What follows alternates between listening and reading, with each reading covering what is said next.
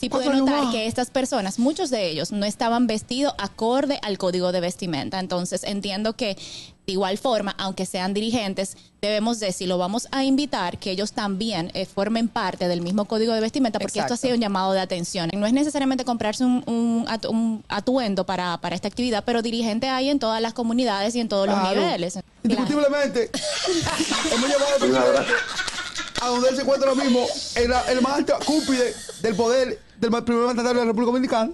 Cuando nosotros se avecinaba, nos parábamos al lado de la valla, unos guardias hicieron quitando, porque yo estaba tirando piedras y vaina.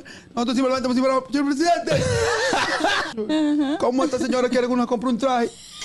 Que uno lo que es dirigente, uno lo que monta gente en la guagua, la manda, le pone que vos cosas, la chupica pollo, se clava el romo. O lo renta, o bueno, el que lo invitó que también que apoya ahí, que apoya ahí. Anda con un flequilo. Claro. O también se puede, buscar, se puede, buscar, un muerto que tenga sus ainos. No, claro. había mucho, pero de aquel lado mire, vaya. Mire, pero hay mucha paca también. Yo los otros días me puse una chaqueta que tengo y encontré un letrero de un grupo de cucarachas, lo dejaron sin hábitat.